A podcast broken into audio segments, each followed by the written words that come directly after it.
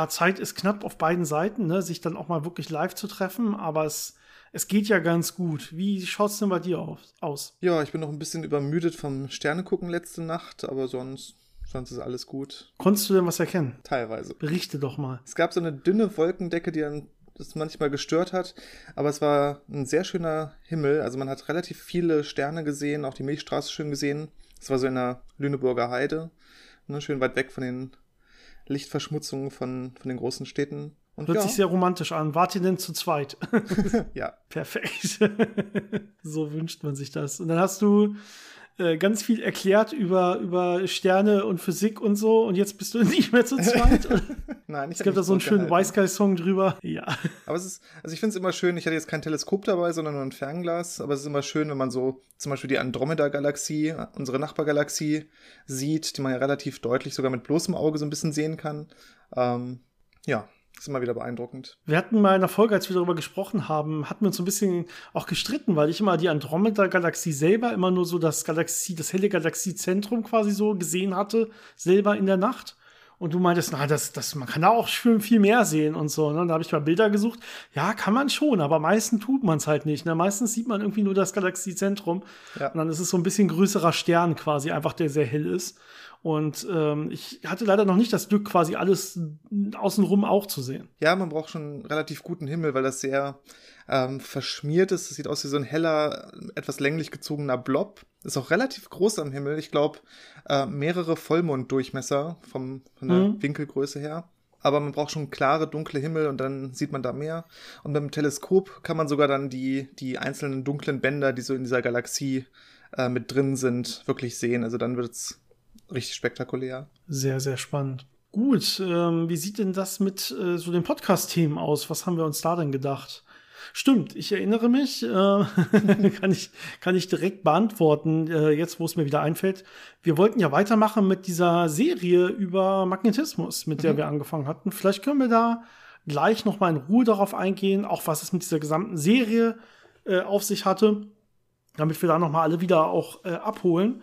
Äh, aber vorher noch ein paar Fragen besprechen, die uns erreicht haben. Und ich glaube, das ist diesmal relativ handlich. Es äh, wird jetzt nicht wieder eine Dreiviertelstunde füllen, wie das mal manchmal der Fall ist.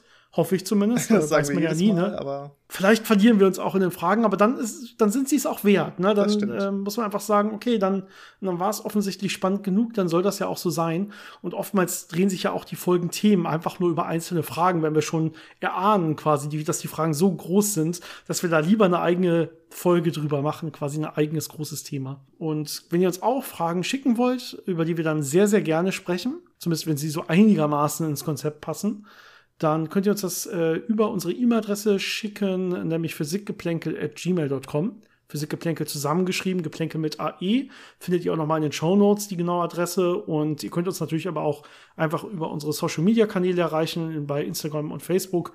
Da könnt ihr uns auch was äh, schreiben direkt und oder kommentieren unter den einzelnen Podcast-Folgen, die ich da jeweils immer noch mal versuche zu posten. Das geht natürlich auch. Wenn ihr Fragen direkt zu irgendwelchen Folgen habt, ist das noch mal besser. Dann sehe ich immer direkt, wo, worauf ihr euch quasi bezieht. So haben das Leute getan, auch diese Woche. Und es fängt an mit E-Mails, die ich einfach mal durchgehen möchte. Und die erste hat uns vom Michael erreicht aus Heidelberg. Auch eine sehr schöne äh, Physikfakultät an der Uni Heidelberg. Äh, Habe ich schon besuchen dürfen. Hm. Und äh, bei ihm geht es um das, äh, um die Messung von Absorptionsspektren bei sehr weit entfernten Objekten. Ja, wir haben ja jetzt wieder den Fall mit ähm, dem James Webb Teleskop dass äh, wir auch wieder so schöne Bilder von ähm, diversen Spektren bekommen haben, von entfernten Galaxien und so. Und äh, teilweise auch sogar Spektren von Exoplaneten, glaube ich, ja. oder? War auch dabei. Und dann ist immer die Frage, wie kann das, wie, wie kann man eigentlich genau sagen, welche Linie in diesem Spektrum passt jetzt quasi zu welchem Element, wenn ja in Wirklichkeit alles äh, irgendwie eine gewisse Rotverschiebung hat. Ja, wir wissen ja, je weiter es entfernt ist, desto schneller bewegt es sich von uns weg im Prinzip. Ja, das ist diese Ausdehnung des Universums. Das heißt, desto größer ist so ein bisschen die Rotverschiebung durch, den, durch diesen Doppler-Effekt, der dann da auftritt. Und das heißt ja, die Frequenzen, die werden ins Energieärmere verschoben. Das heißt, die Frequenzen, die wir da messen, die sind gar nicht an derselben Stelle, wie sie hier bei uns auf der Erde wären, wenn wir sie messen. Ja, also wenn wir da die Wasser, wo ist zum Beispiel wo absorbiert Wasserstoff besonders gut? Könnte man sich ja fragen. Ja, da würde man da jetzt irgendwie bei uns hier eine große Absorptionslinie sehen. Die wäre jetzt aber halt in ein andere, in einen andere Energiebereich verschoben, wenn ich das äh, messe bei einem Exoplaneten, der relativ weit entfernt ist, zum Beispiel. Ja, bei relativ nahen Exoplaneten ist diese Rotverschiebung noch nicht ganz so groß, aber wenn ich dann bei entfernten Galaxien und so gucke, ist das auf jeden Fall schon eine ganze Menge. Und jetzt ist natürlich eine berechtigte Frage, die auch Michael hier hat. Ja, wenn wir jetzt so ein Spektrum sehen von zum Beispiel einer sehr weit entfernten Galaxie, wie können wir das vernünftig zuordnen? Welche Linie passt da jetzt eigentlich zu was? Ja, bei einer einzelnen Linie wäre das in der Tat sehr schwer. Die kann ja relativ weit verschoben sein und dann kann man das unmöglich zuordnen. Aber das Gute ist, man sieht ja immer einen ganzen Wald von Linien, also ganz viele Linien, äh, die den verschiedenen Elementen entsprechen und die alle auch bestimmte Abstände zueinander haben. Das heißt, man sieht eher so eine Art Muster, so eine Art Fingerabdruck, als einfach nur einzelne Linien. Und das kann man dann wieder so weit äh, verschieben, um das zu kompensieren. Und wenn man das alles äh, ja konsistent macht, dann sieht man, ich habe eine Rotverschiebung äh, angewandt und das schiebt mir das alles in das Muster, was ich so kenne von, von den typischen Elementen. Und dann weiß ich eben, dass ich da richtig lag und dann kann ich genau analysieren, wie viel von welchem Element wo ist. Ja, wir haben ja so auffällige Elemente im Universum, die äh, einfach immer in zahlreicher Form vorkommen. Ne? Vor allem voran natürlich Wasserstoff und Helium, die am meisten vorkommen. Und wir erwarten eigentlich auch, dass dann meistens diese Linien halt auch stark erkennbar sind. Äh, Gerade wenn man so auf Galaxien guckt. Ne? Das heißt, man kann, glaube ich, schon klar erkennen, okay, da sind jetzt hier Wasserstoff- und Heliumlinien sehr dominant und da kann ich die dann schon mal in das richtige Spektrum wieder schieben. Und wenn ich denselben Faktor dann auf die ganzen anderen Linien anwende, müsste es alles passen. Ne? Dann würde ich auf einmal dann auch genau bei Wasser wieder was finden, wenn ich den Wasser erwarten würde und bei Kohlenstoff und so weiter. Und nur wenn das am Ende dann auch wieder alles so perfekt zueinander passt, dann kann ich sagen, okay, ich habe hier wirklich die und die äh, Rotverschiebung gemessen. Außerdem gibt es natürlich noch andere Möglichkeiten, wie man Rotverschiebung selber messen könnte, ne? Und das dann als Korrekturfaktor quasi benutzen. Das gleiche Problem hat man ja auch selbst auf der Erde mit äh, Molekülspektroskopie, ähm, wo man jetzt ein Experiment aufbaut und sich dann die Spektren anguckt und die sind ja meistens noch nicht kalibriert. Und da muss man eben auch irgendwie versuchen, ähm, teilweise unbekannte Linien zu berechnen und sich dann eine Vorstellung davon zu verschaffen, in welchem Muster soll das auftauchen, wie soll das aussehen und das dann eben einer bestimmten Wellenlänge zuzuordnen und dann kriegt man eben die ganzen Erkenntnisse darüber. Genau, ich hoffe, damit haben wir Michaels Frage halbwegs gut beantwortet und das ist so ein bisschen vorstellbar, dass man da dann trotzdem noch die richtigen Werte quasi dann wieder äh, daraus gewinnen kann. Die nächste Frage kommt äh, von Marina, äh, auch per E-Mail und sie ist ja an unseren Mathe-Folgen interessiert gewesen und haben ja so einige Mathematikgeplänkel-Folgen. Da werden wir vielleicht auch in Zukunft noch ein paar von bringen. Und ähm, sie hat gesagt, wir haben ja mal erwähnt, äh, dass wir irgendwie nicht so richtig wissen, ob es so eigene Mathe-Podcasts da draußen gibt, die sich dann wirklich nur mit solcher Mathematik beschäftigen und das aber auch ein bisschen tiefergehend machen. Also jetzt vielleicht nicht in drei Minuten das Ganze erklären, sondern auch ein bisschen länger darüber reden und dann ähm, sowas, was wir im Prinzip gemacht haben, nur wöchentlich. So ungefähr ähm, habe ich sie zumindest verstanden. Und vielleicht könnt ihr, die, also unsere, alle anderen Hörer, uns ja nochmal Vorschläge geben, wenn ihr sowas gefunden habt. Ich erinnere mich, der einzige Vorschlag, der mal kam, äh, den wir hier weitergeben können, aber ich muss sagen, ohne dass ich ihn mal genauer gehört hätte, ich weiß nicht, wie es bei dir aussieht, Janis. Bisher das ist der nicht. Podcast Pi ist genau drei. Der wurde uns mal vorgeschlagen. Ähm, Untertitel der irgendwas mit Mathe Podcast aus Magdeburg. Na, also vielleicht, ich habe nur ganz kurz so reingeschaut in die Folgentitel und so, vielleicht ist das was. Ähm, Peace genau 3. Ähm, ansonsten, wenn uns die Macher von Peace genau 3 hören, könnt ihr euch ja auch mal, könnt ihr euch auch mal bei uns melden, dann können wir mal miteinander plaudern, mal gucken, ob das dann so passt. Also, wenn ihr noch weitere Vorschläge für Marina habt, dann äh, lasst es uns einfach wissen. Dann werden wir gerne mal reinschauen und wenn es dann bisschen was äh, in die Richtung ist, werden wir das dann gerne auch noch hier weitertragen. Die nächste Frage hat uns vom Andreas erreicht. Und ja, das, er, er schlägt ein Gedankenexperiment vor und er ist sich nicht ganz sicher, wie die wirkliche Lösung aussehen würde. Und äh, ich versuche das ein bisschen abzukürzen. Ich hoffe, das ist okay, Andreas, für dich. Und zwar, das Experiment ist äh, so, dass wir einen stehenden Zug haben. Und in diesem Zug habe ich einen Elektron. Na, das habe ich irgendwie gefangen in der Falle oder so. Auf jeden Fall habe ich da erstmal ein stationäres Elektron, so ist erstmal die Annahme. Oder zumindest halbwegs stationär. Und äh, jetzt bauen wir irgendwie ein Messgerät, was äh, Photonenzähler beinhaltet. Also es kann messen, kommen Photonen an. Ähm, dann was elektrische Felder und was Magnetfelder messen kann. Und so ein Messgerät haben wir jetzt einmal direkt neben diesem Elektron auf dem Zug irgendwie, ja, neben dieser Falle quasi aufgebaut. Und eins haben wir dann am Bahnsteig. Und jetzt, na, klassischerweise fangen wir an, diesen Zug zu beschleunigen.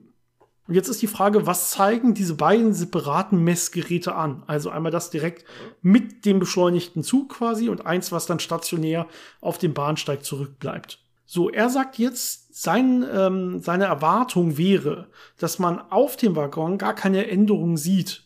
Ja, weil das Messgerät auf dem Waggon wird ja gleichmäßig mit dem Elektron quasi beschleunigt. Das heißt, in diesem ja, System wäre das Ganze quasi nicht in Bewegung.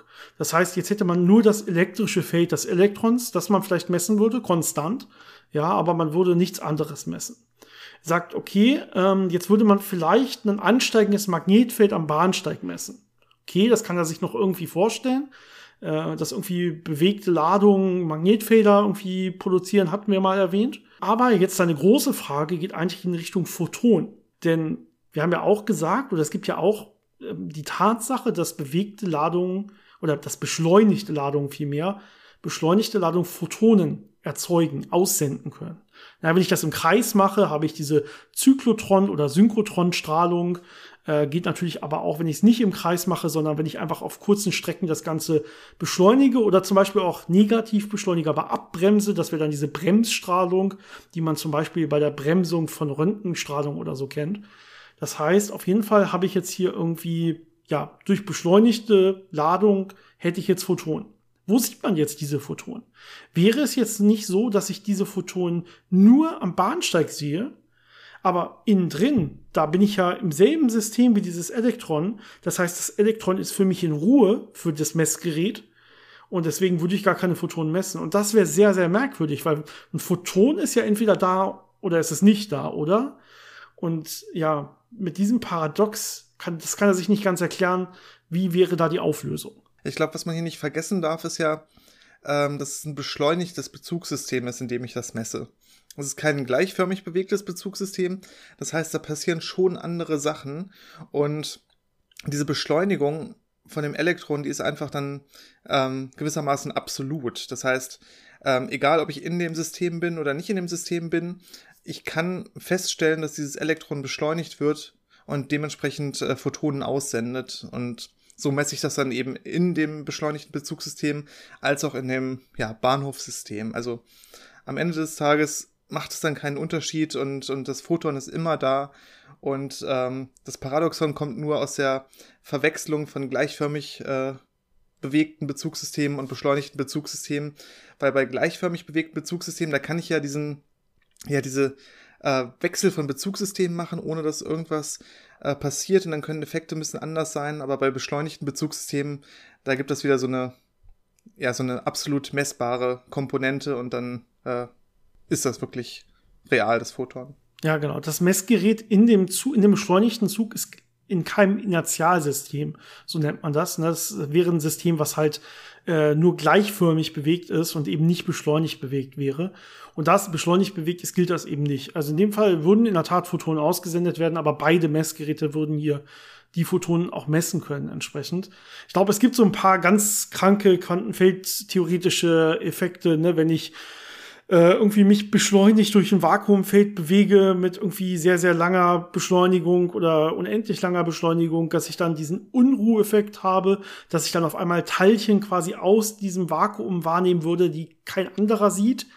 Ähm, da wird's dann aber ganz crazy. Das hat erstmal weniger mit dieser Frage zu tun. Da wäre es dann eher andersrum, dass er ein beschleunigter Detektor sieht was, was nicht beschleunigte Detektoren nicht sehen. Ähm, das hat dann auch was mit der Hawking-Strahlung zu tun. Das ist eng verknüpft. Da haben wir so ein bisschen was zu erzählt in der Folge über die Hawking-Strahlung. Ja, das vielleicht wäre es ein eigenes Folgenthema. Ich glaube nicht, dass wir das darüber jetzt hier viel mehr reden können. Ich aber nicht, so nee. Unruheffekt, Unruheffekt wäre doch eine schöne Idee, oder? Ja, das könnte man. Können wir mal mit aufnehmen in unsere Liste. Gut, dann äh, springe ich mal rüber zu Instagram. Da hat uns der Yannick geschrieben. oder beziehungsweise eine kleine kurze Sprachnachricht hinterlassen. Und ähm, seine Frage bezieht sich auch genau auf diese Hawking-Strahlung, die wir gerade angesprochen hatten. Es passt alles zusammen. Richtig. Da geht es ja darum, dass schwarze Löcher, zumindest theoretisch, ja, ist noch nicht nachgewiesen experimentell, aber zumindest theoretisch langsam quasi verdampfen sollten, indem sie Hawking-Strahlung aussenden. Und seine Frage ist, bleibt da am Ende irgendwas zurück? Also würde es zum Beispiel, so könnte man sich das vorstellen, irgendwann so viel Hawking-Strahlung aussenden, dass es kein schwarzes Loch mehr ist und dann bleibt da irgendwas noch zurück. Ja, oder würde man sagen, äh, da bleibt nichts zurück, das verdampft quasi komplett ohne Rest runter. Ja, soweit ich es weiß, sagt die Theorie, dass das schwarze Loch wirklich komplett verdampft. Das heißt, alle Materie, die, in diesem schwarzen Loch mal gefangen war, wird dann einfach in Form von Strahlung, als Teilchenstrahlung und als äh, energetische Strahlung, also Photonen zum Beispiel, abgestrahlt. Und dieses schwarze Loch ist dann am Ende wirklich aufgelöst, nicht mehr vorhanden. Aber alles, was in diesem schwarzen Loch drin war, diese gesamte ja, Masse, Energie, die ist dann natürlich in Form von Strahlung einmal durch das Universum verteilt.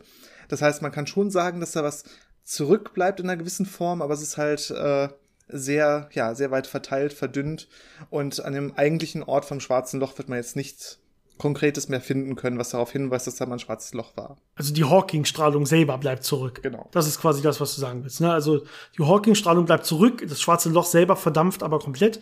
Und beim Verdampfen wird es halt kleiner und kleiner und kleiner und kleiner und kleiner, bleibt aber immer ein schwarzes Loch bis es irgendwann quasi mikroskopisch kleines schwarzes Loch ist und dann das letzte Mal irgendwie noch ein Teilchen quasi entstehen würde und dann aber nichts mehr da wäre. Dann wäre es komplett verdampft. So zumindest, wie gesagt, die Theorie aktuell. Ne? Gut, die nächste Frage ist auch eine super spannende Frage, finde ich, die uns von Roberto über Instagram erreicht hat. Und zwar, wie würde das Universum ohne ein Higgs-Feld aussehen? Wir haben ja mal eine Folge dann auch, es gab ja einen schönen, einen schönen Nobelpreis dazu über die Entdeckung des Higgs-Teilchens und den Higgs-Mechanismus. Ne, das waren dann die theoretischen Anteile des Nobelpreises. Und da haben wir auch eine schöne Folge drüber gemacht, was man sich unter diesem Higgs-Mechanismus vorstellen kann. Ja, auch dieses von der Presse gern Gottesteilchen genannt und wie dann äh, die Elementarteilchen die Masse bekommen durch diese Wechselwirkung mit dem Higgs-Feld. Und eine schöne, spannende Frage, was würde eigentlich passieren, wenn das Higgsfeld nicht mehr da würde, äh, wäre. Und man könnte sich jetzt erstmal ganz vereinfacht denken, ja gut, dann hätten die Elementarteilchen keine Masse mehr. Was würde das denn heißen? Ne? Aber wenn man ein bisschen tiefer reingeht, dann merkt man, ah, es passiert auch noch mehr. Es ist nicht nur, dass es hier wirklich um die Masse von Elementarteilchen geht, sondern es gibt so, so viele Wechselwirkungen, wenn mit dem Higgs-Mechanismus oder mit dem Higgs-Feld. Und wenn das nicht mehr da wäre, hätten wir auf einmal ganz große Probleme. Ja, zum Beispiel, ähm, also das mit der Masse ist ja so, dass die meiste Masse, die wir so spüren, die gravitativ wechselwirkt, nicht vom Higgsfeld selber kommt, sondern von den Bindungskräften in äh, Protonen und Neutronen, also die Bindungskräfte zwischen den Quarks, die durch die Gluonen vermittelt werden. Das wäre natürlich äh, relativ unabhängig davon. Das heißt, Teilchen würden vielleicht ein bisschen leichter werden, aber nicht sehr viel. Und der Effekt wäre jetzt wahrscheinlich nicht so groß auf das Universum. Aber wie du schon gesagt hast, das Higgsfeld hat noch ganz viele andere ähm, Einflüsse, ein paar Einflüsse, die wir wirklich gut kennen und ein paar Einflüsse, die vermutet werden. Und äh, fangen wir mal vielleicht mit den an, die wir gut verstanden haben. Das Higgs-Feld sorgt dafür, dass nicht nur die normalen Elementarteilchen, die man so kennt, wie Quarks oder so, eine Masse bekommen, sondern natürlich auch Elektronen und äh, die ähm, Überträger von der schwachen Wechselwirkung des W- und des Z-Boson. Und das heißt, ähm, das Higgsfeld ist mit dafür verantwortlich, dass diese elektroschwache Kraft äh, einen Symmetriebruch erleidet und dann in die elektromagnetische Wechselwirkung und in die schwache Wechselwirkung aufgeteilt wird und dass diese äh, Wechselwirkungen dann die Eigenschaften haben, die sie eben bei uns im Universum haben. Ja, das heißt, diese, okay, also die, das Zusammenspiel dieser Kräfte und die, das Aussehen der Kräfte selber würde ganz anders sein. Man kann ein paar Beispiele nehmen, auch wie, die, wie dieses Verschwinden der Masse da irgendwie mit reinspielen würde. Denn zum Beispiel, wenn ich mir jetzt einfach mal ein Wasserstoffatom vorstelle, ja, wir haben einen Proton in der Mitte und ein Elektron quasi außenrum. Erstmal ganz klassisch gedacht, vielleicht in der Schale mit irgendeinem gewissen Abstand dann ist es in der Tat so, dass dieser Abstand vom Elektron zum Proton, dass der ja, invers proportional ist zur Masse des Elektrons. Das heißt, je kleiner die Masse des Elektrons wird, desto weiter weg wäre das Elektron. Und wenn die Masse null wäre, dann wäre das Elektron quasi unendlich weit weg. Das heißt, nicht mehr bindungsfähig. Das heißt, wenn die, wenn kein Higgsfeld da ist und damit die Masse von Elektronen weg wäre, hätten wir gar keine Atome mehr, die sich überhaupt bilden könnten. Und man kann das sogar noch einen Schritt weiter gehen und sagen, okay, wie sieht denn das aus? Keine Masse mehr. Das müsste dann ja auch auf andere Teilchen zutreffen. Ähm, wie sieht denn das zum Beispiel jetzt mit Protonen und Neutronen aus? Da sagen wir jetzt auch, okay, die bestehen ja aus Quarks. Ja, das sind ja selber keine Elementarteilchen, sondern die Quarks sind deren Elementarteilchen. Und der Großteil der Massen von, von Protonen und Neutronen besteht, äh, wie du es gerade gesagt hast, aber aus deren Bindungsenergie, also aus der Bindungsenergie dieser Quarks und nicht aus der Masse der Quarks. Aber die Quarkmasse macht ein bisschen was aus. Wenn jetzt diese Masse der Quarks weg wäre und das Ganze nur noch quasi von der Bindungsenergie abhängt, dann wäre es in der Tat so, dass die Protonenmasse um ein Vielfaches größer wäre als die Neutronenmasse, die daraus resultiert. Also diese effektive Masse, ne, die quasi mit dieser Bindungsenergie äh, zusammenhängt. Und das würde dazu führen, dass der Proton, Protonzustand energetisch viel, viel ja ungünstiger wäre als der Neutronenzustand. Das heißt, die Quarks wollen eigentlich gar kein Proton mehr sein. Die wollen sich irgendwie anders anordnen, sodass die alle Neutronen werden. Das heißt, wir hätten ganz viel Zerfälle. In kürzester Zeit würden quasi alle Protonen zerfallen, alle Protonen zerfallen und zu Neutronen werden, wenn man so will. Ähm, und ähm, ja, wir hätten ein Universum ohne Protonen. Das wäre auch eins der Resultate. Das heißt, wir hätten ein Universum voller Neutronen, die da einfach dann ein bisschen rumschwirren. Sich, sich selber nicht mehr binden können. Genau. Ja. Und sonst passiert nicht viel. Das wäre nicht so schön. Man vermutet allerdings jetzt auch noch, dass das Higgsfeld eine äh, Rolle gespielt haben könnte bei der Inflation, also bei der sehr frühen Expansion, beschleunigten Expansion des Universums, ähm, dass ja zum Beispiel diese ganzen Probleme mit der Homogenität des Universums und so erklären soll. Das heißt, da könnte es eine Rolle gespielt haben, die dann natürlich auch fehlen würde und das Universum würde als Ganzes komplett anders aussehen. Und ähm, es gibt auch Ideen, dass das Higgsfeld bei der Symmetriebrechung zwischen Materie und Antimaterie eine Rolle gespielt haben könnte. Also es gäbe noch viel mehr mögliche Einflüsse, die dann auch wegfallen würden. Aber das Gute ist ja, das Higgsfeld existiert und wir müssen uns darum keine Sorgen machen. Aber es ist schon interessant, wie so ein äh, Bestandteil der Theorie ähm, so elementar ist und so viele andere ähm, ja, Zustände, andere Eigenschaften hervorrufen würde, wenn es fehlen würde. Und das trifft, trifft wahrscheinlich auch zu für alle anderen Sachen, die man sich so genau angucken würde, quasi. Ne? Das ist diese Feinabstimmung des Universums, wo wir sagen können, okay, wir müssen echt extrem viel Glück haben, dass das alles so genau passt, dass dann letztendlich auch sowas wie Leben entstehen kann. Ne? Ähm, oder man interpretiert halt andere Sachen rein, ne? viele Weltentheorien und, und so weiter äh, warum denn diese Feinabstimmung so ist, wie sie ist. Das ist ja eine der ganz großen Probleme, die die Physik aktuell noch hat, äh, wonach natürlich auch gesucht wird. Gut, ich glaube, wir kommen zur letzten Frage für heute, Janis. Mhm. Ich guck gerade, wir haben schon wieder fast eine halbe Stunde, also das kriegen wir locker hin. ähm, die hat uns vom Kevin auch über Instagram erreicht. Und ich äh, hoffe, es ist okay für dich, wenn ich das auch wieder ein bisschen zusammenfasse, Kevin. Und zwar fragt er sich, ähm, was denn eigentlich mit der ganzen Lehre bei uns ist. Wie kann man das verstehen? Er hat gehört, das ist so ein, so ein Klassiker, den man mal bestimmt so hört, ähm, dass 99,9 Prozent ähm, von ja, Atomen zum Beispiel eines Atoms komplett aus Leere besteht. Also nichts ist. Vakuum würden wir auch sagen. Ne? Und ähm, das würde aber auch heißen, dass zum Beispiel der menschliche Körper wahrscheinlich zu 99,9 Prozent oder noch mehr, keine Ahnung, aber so ungefähr, auch aus Leere besteht, aus diesem Nichts besteht. Das klingt für ihn sehr unvorstellbar und er kann sich das maximal so erklären, dass er sagt, okay, irgendwie sind ja die Elektronen irgendwie durch die Quantenmechanik so ein bisschen verschmiert auf irgendwelchen Orbitalen. Da würde ja schon dann irgendwie so alles ein bisschen gefüllt sein. Ist das die Erklärung und es gibt diese reine Leere gar nicht oder sind wir wirklich zu einem hohen Prozentsatz einfach quasi leer? Ich glaube, da gibt es sehr verschiedene Arten, wie man da gedanklich rangehen kann. Ähm, vielleicht so die grundlegendste Variante ist, dass wir sagen, alles besteht ja aus Elementarteilchen. Und wir wissen ja, dass Elementarteilchen keine definierte Ausdehnung haben. Wenn man jetzt so äh, deren Ladungseinfluss wegdenkt, wirklich die reine Größe von Elementarteilchen ist ja im Prinzip null. Das sind ja einfach Punktteilchen. Das heißt, selbst wenn ich ganz viele Elementarteilchen zusammennehme und miteinander kombiniere, habe ich immer noch keinerlei äh, wirkliche Ausfüllung des Raums. Das heißt, im Prinzip ist dann alles leer, bis auf vereinzelte infinitesimal kleine Punkte. Und die Vorstellung, dass irgendwo Leere herrscht, ist gar nicht so ungewöhnlich. Ah, das heißt, wenn man sich das so vorstellt, was sehr interessant ist, dann haben wir nicht 99,9 Prozent oder wie auch immer, sondern dann wäre 100 Prozent leer. Ne? Wenn wir sagen, genau. okay, alles basiert irgendwie auf Elementarteilchen, das sind aber Punktteilchen mit einem Volumen von null, dann habe ich immer nur ein Volumen von null und das kann ich beliebig oft addieren, das bleibt ja null, quasi gefüllt. Und alles andere äh, wäre dann leer quasi. Und ähm, es ist natürlich gefüllt durch Kräfte, durch Wechselwirkung, durch elektrische Felder, magnetische Felder und so weiter. Ne? Und auch durch vielleicht solche ja, Aufenthaltswahrscheinlichkeitsfelder. Das wäre ja sowas wie so Orbitale und so. Da kann man darüber spekulieren, ob man das damit reinzählt. Na, aber erstmal würde man schon sagen, alles ist leer. Das ist gar nicht so besonders. Und wenn ich rausgucke ins Große, ins Universum, dann sehe ich ja dasselbe Bild. Ne? Dann sehe ich auch, da ist fast alles komplett leer diese Distanzen zwischen Galaxien und so sind so riesig, dass wenn ich dann mal auf eine Galaxie treffe, dass die quasi infinitesimal klein ist. Die sind mi mini wirklich im Verhältnis zu diesen Abständen.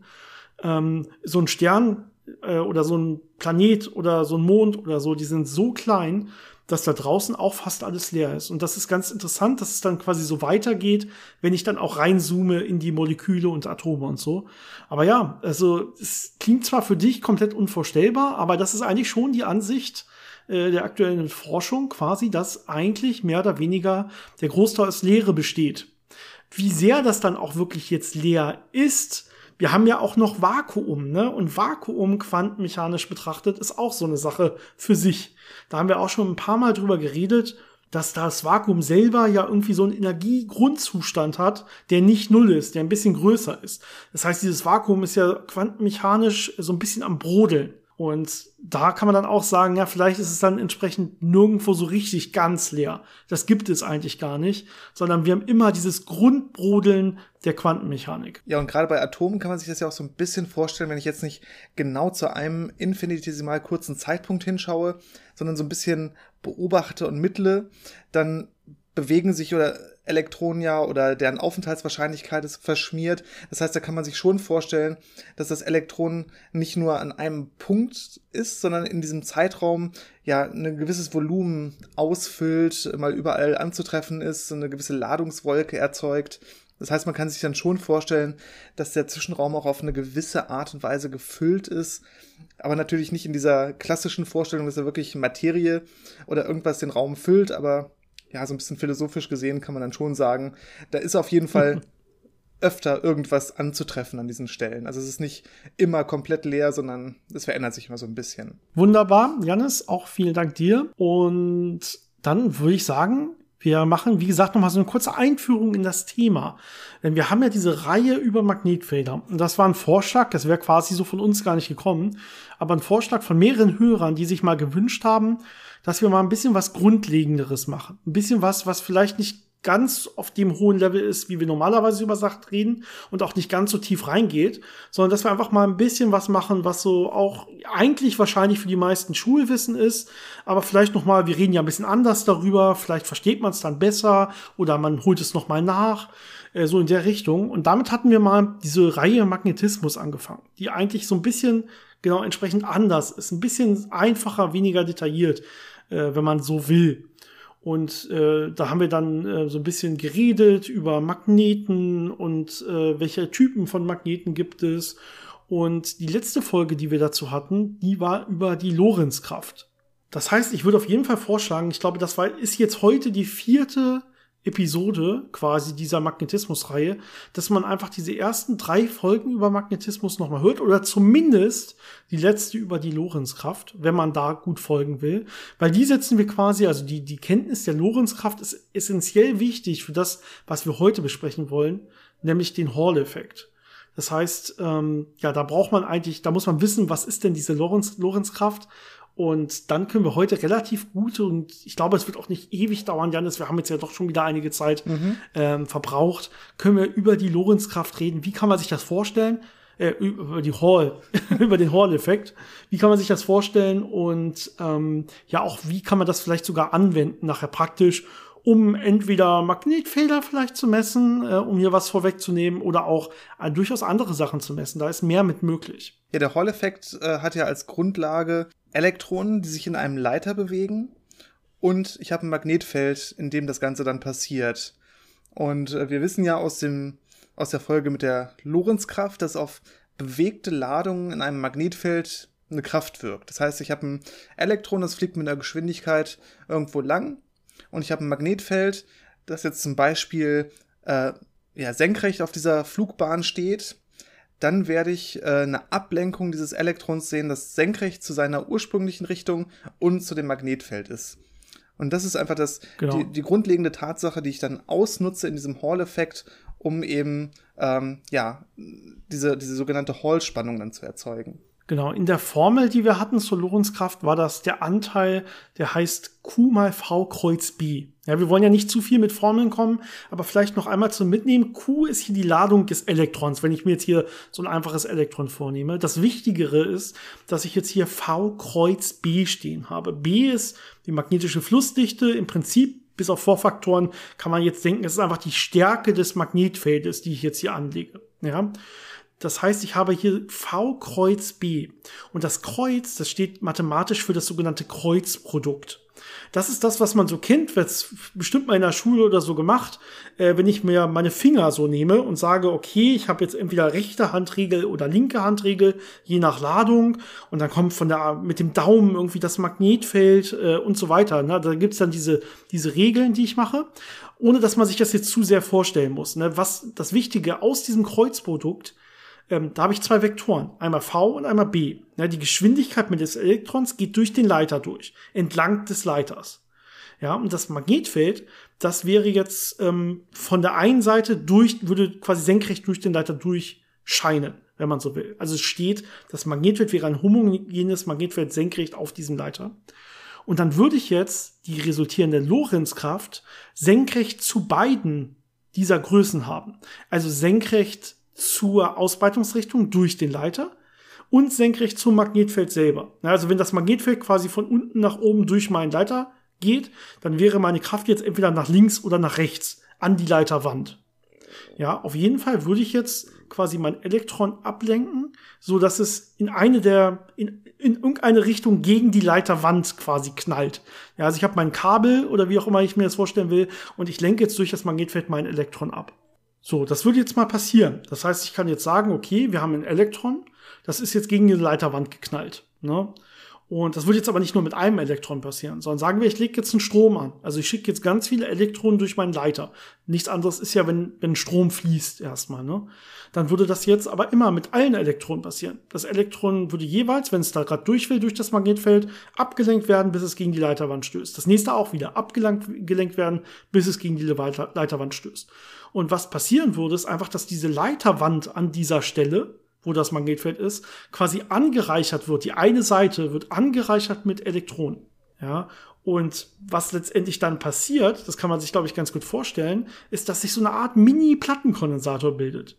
Von der einen Leiterwandseite zur anderen. Ja, bei einer, da, da habe ich jetzt auf einmal ganz viele Elektronen, die sich da anreichern, also eine negative Ladung.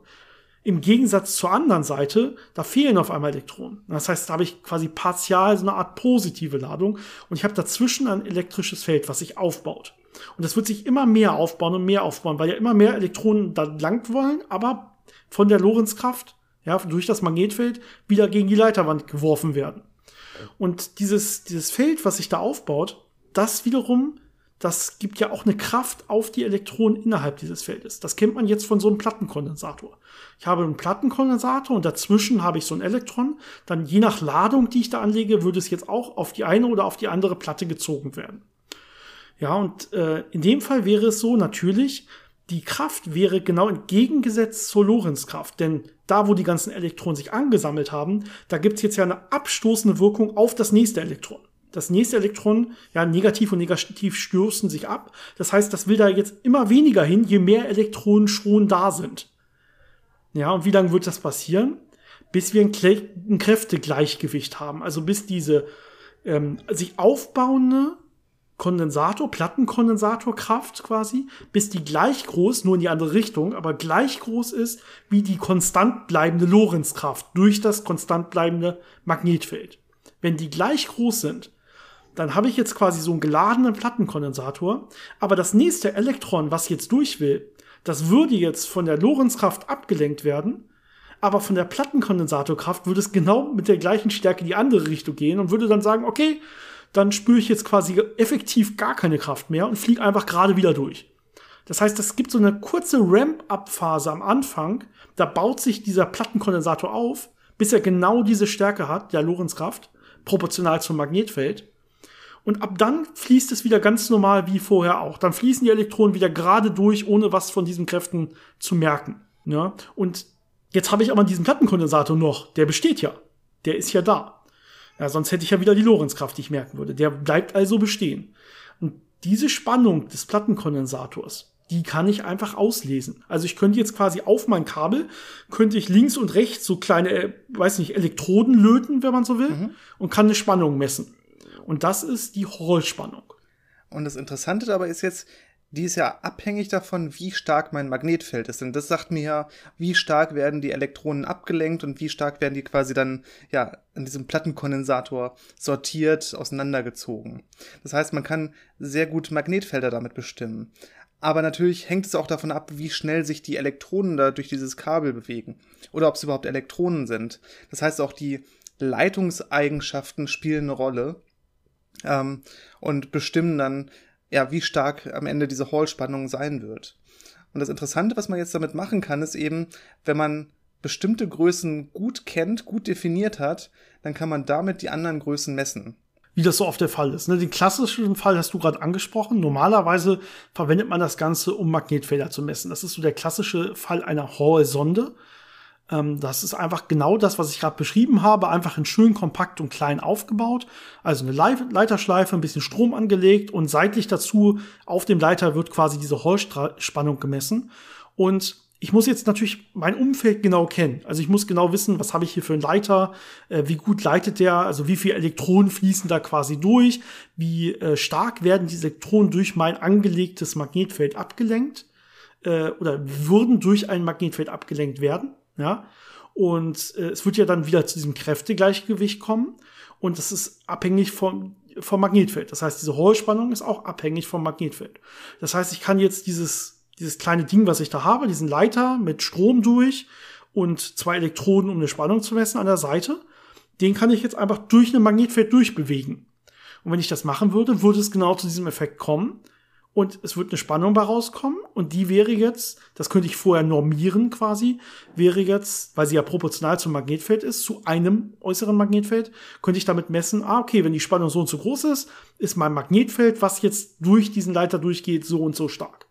Und ähm, wenn ich das habe, kann ich irgendwo hingehen und sagen, hier ist so und so ein starkes Magnetfeld, hier ist so und so ein starkes Magnetfeld und damit einfach ganz normal Magnetfelder messen. Das machen übrigens auch die meisten Smartphones mhm. heutzutage schon. Viele Smartphones haben heute so eine kleine Hall-Sonde integriert. Das geht quasi auf einen Chip, kann man das heute drucken. Ist ja auch nicht viel, ne? Ist ja nur ja. so ein kleines Leiterstück. Da kannst du ja, brauchst du nicht viel äh, Platz für. Und äh, kannst dann auch äh, sowas wie Erdmagnetfelder messen oder andere Arten, Körpermagnetfeld und so weiter, je nachdem, wofür es gebraucht wird. Äh, das geht wirklich sehr, sehr kompakt und ist relativ präzise, wirklich. Ja, und das wird natürlich auch im größeren Stil benutzt auf allen möglichen Magnetometern. Ähm, ich glaube auch auf Raummissionen, wo man sich Magnetfelder von bestimmten Planeten oder Monden anschaut. Also es ist vielfältig einsetzbar. Aber natürlich, wie wir gesagt haben, auch das, auch das in einer anderen Richtung funktioniert, wenn man ein bekanntes Magnetfeld hat. Also zum Beispiel einen starken Magneten nimmt, der zum Beispiel das Erdmagnetfeld, das so ein bisschen wechselhaft sein kann, dominiert. Und ich dieses sehr gut kalibrierte Magnetfeld dann an einem Leiter anlege, dann kann ich sehr genau messen, wie viel äh, Ladungen da transportiert werden, welche Art von Ladungen transportiert werden, wie gut die Beweglichkeit in diesem Leiter ist. Sowas kann man zum Beispiel machen, wenn man Halbleiter charakterisieren möchte. Da habe ich ja diese Unterschiede, ob der Hauptladungstransport äh, durch Elektronen stattfindet oder durch Löcher, also durch fehlende Elektronen im äh, Leitungsband. Also diese Sachen kann man auch sehr gut damit charakterisieren ähm, das hat dann eher so diese technischen Anwendungen äh, zur Materialcharakterisierung oder ja, Leitfähigkeitsmessungen. Das heißt, man kann das wieder in verschiedenen Richtungen nutzen und da sehr viel äh, Gewinn mitmachen. Genau. Umkehren geht immer, ne, das ist dieses klassische Prinzip. Äh, wenn ich ein System habe, was funktioniert, dann kann ich immer quasi eine unbekannte Größe damit bestimmen. Und wie gesagt, meistens will man halt das Magnetfeld damit bestimmen, aber es der Fall, den du besprochen hast, dass ich das Magnetfeld sehr genau kenne und quasi selber mitbringe von außen, dass es immer da ist. Ähm, und dann kann ich da andere Größen mitbestimmen, die unbekannt sind. Das klappt natürlich auch. Ne? Ähm, kann man auch machen und das wäre dann auch das Ausnutzen dieses Hall-Effektes. Ja, aber das Hall-Effekt ist einfach der Name dafür, dass sich da quasi dieser Plattenkondensator bildet, der genau so groß wird, dass er die Lorentzkraft ausgleicht. Na, das ist also dann proportional groß zum Magnetfeld. Das ist quasi der Name, das ist dieser Hall-Effekt und da kann man einiges mitmachen. Man kann natürlich das noch so ein bisschen variieren, indem man sagt, ich lege jetzt keine Spannung an, die die Elektronen durch den Leiter schiebt, sondern ich lasse das einfach in Ruhe. Ich habe einfach nur einen Leiter und ich habe ein Magnetfeld und jetzt bewege ich einfach diesen Leiter in dem Magnetfeld. Ne, und die ganzen Ladungen, die in dem Leiter einfach so vor sich hin warten, bis irgendwas passiert, die spüren jetzt natürlich auch wieder eine Lorentzkraft durch die Bewegung, durch die von außen induzierte Bewegung in dem Magnetfeld oder auch wenn sich das Magnetfeld selber bewegt. Und auch da kann ich wieder eine Spannung auslesen, die dann abhängig ist davon, wie schnell sich durch das, äh, sich dieser Leiter durch ein, ja, Magnetfeld einer bestimmten, vielleicht bekannten, vielleicht unbekannten Stärke bewegt und kann auch damit wieder interessante Messungen oder Spielereien machen. Ähm, was man zum Beispiel machen kann, ist, wenn man so eine Leiterschleife hat und da eine Lampe anschließt und sowas dann in der Nähe von einer Hochspannungsleitung zum Beispiel bewegt, dann kann man da Spannungen induzieren und gucken, äh, was sind da eigentlich für Magnetfelder vorhanden. Das ist interessant. Ja, was du machst, ist einfach ne, die Bewegung der Elektronen, die man normalerweise durch einen Strom hat. Ne? Strom heißt ja, wie gesagt, die Elektronen fließen durch diesen Leiter. Den Strom kann man weglassen und dann einfach selber den Leiter bewegen und die Elektronen mitsamt dem Leiter entsprechend bewegen. Das ist ja das, was du in dem Fall machst. Ne? Und ähm, dann braucht man also nicht mal einen Strom. Dann, dann klappt das Ganze, wenn ich das ganze System bewege, dann klappt es quasi sogar ohne Strom. Das ist interessant. Dann kann ich wirklich spannende Sachen noch mitmachen. Man kann das Ganze wirklich auch noch ein großes Stück weiter treiben, rein theoretisch sogar, ähm, in die Richtung Quanten-Hall-Effekt. Das ist auch noch so ein, so ein Name, aber das wäre jetzt wieder, glaube ich, so ein, so ein Thema, was wir so als eigene Folge mal machen könnten mhm. in unserer quasi normalen Reihe ähm, wofür jetzt aber diese Magnetismusreihe hier eben nicht äh, quasi gedacht wäre. Vielleicht sollten wir es auch mit auf unsere Liste nehmen. Also was passiert eigentlich, wenn man sich das Ganze jetzt mit kleinen Veränderungen anguckt und was kann hier auf quantenmechanischer Ebene passieren? Äh, beim, wie gesagt, sogenannten Quanten Hall-Effekt, der einfach ein bisschen anders nochmal ist als der Hall-Effekt selber. Ähm, vielleicht nehmen wir das noch mit auf und ich würde sagen, aber für die reine Magnetismus-Folge war diese Beschreibung des Hall-Effektes ähm, denke ich, äh, ganz ausreichend und ich fand es ganz schön eigentlich. Ich hoffe, euch ging das auch so und äh, Janis, dir ging es auch so. Ja. Ähm, sehr gut. Das heißt, du hast auch eigentlich gerade keine Anmerkung mehr. Dann würde ich sagen, sind wir halbwegs vernünftig durch die Zeit gekommen, wie ich das angekündigt hatte. Ähm, wir werden diese Reihe Magnetismus auf jeden Fall auch fortsetzen, aber nicht mit Quantum Hall Effect. Wie gesagt, das ist ein bisschen zu tief. Das wird dann, wenn dann in einer ganz normalen Folge quasi kommen, äh, sondern da werden wir uns irgendwas anderes einfallen lassen, was dann auch wieder eher so auf Basisschulniveau ist. So soll ja diese Reihe gedacht sein. Wir könnten auch irgendwann diese Reihe Magnetismus beenden und eine andere Reihe anfangen, die aber auch dann ein bisschen dieses Grundlagenwissen beinhaltet äh, könnten wir mal drüber nachdenken, beziehungsweise es wäre schön, wenn ihr uns mal mitteilt. Wie findet ihr aktuell diese Reihe, wo es ein bisschen so ein anderes Niveau hat? Und wollt ihr vielleicht auch ein anderes Themengebiet äh, auf so einem Niveau haben? Würde euch sowas interessieren? Dann lasst es uns bitte, bitte wissen. Wir sind immer sehr angewiesen auf Anmerkungen und Kritik von euch. Und äh, jetzt bleibt mir nichts anderes übrig, als allen wie immer noch eine wunder wunderschöne Woche zu wünschen. Ich hoffe, wir hören uns nächste Woche wieder. Macht's gut, bis dann. Bis zum nächsten Mal. Dann lasst es uns bitte, bitte wissen. Wir sind immer sehr angewiesen auf Anmerkungen und Kritik von euch. Und äh, jetzt bleibt mir nichts anderes übrig, als allen wie immer noch eine wunder wunderschöne Woche zu wünschen. Ich hoffe, wir hören uns nächste Woche wieder. Macht's gut, bis dann. Bis zum nächsten Mal.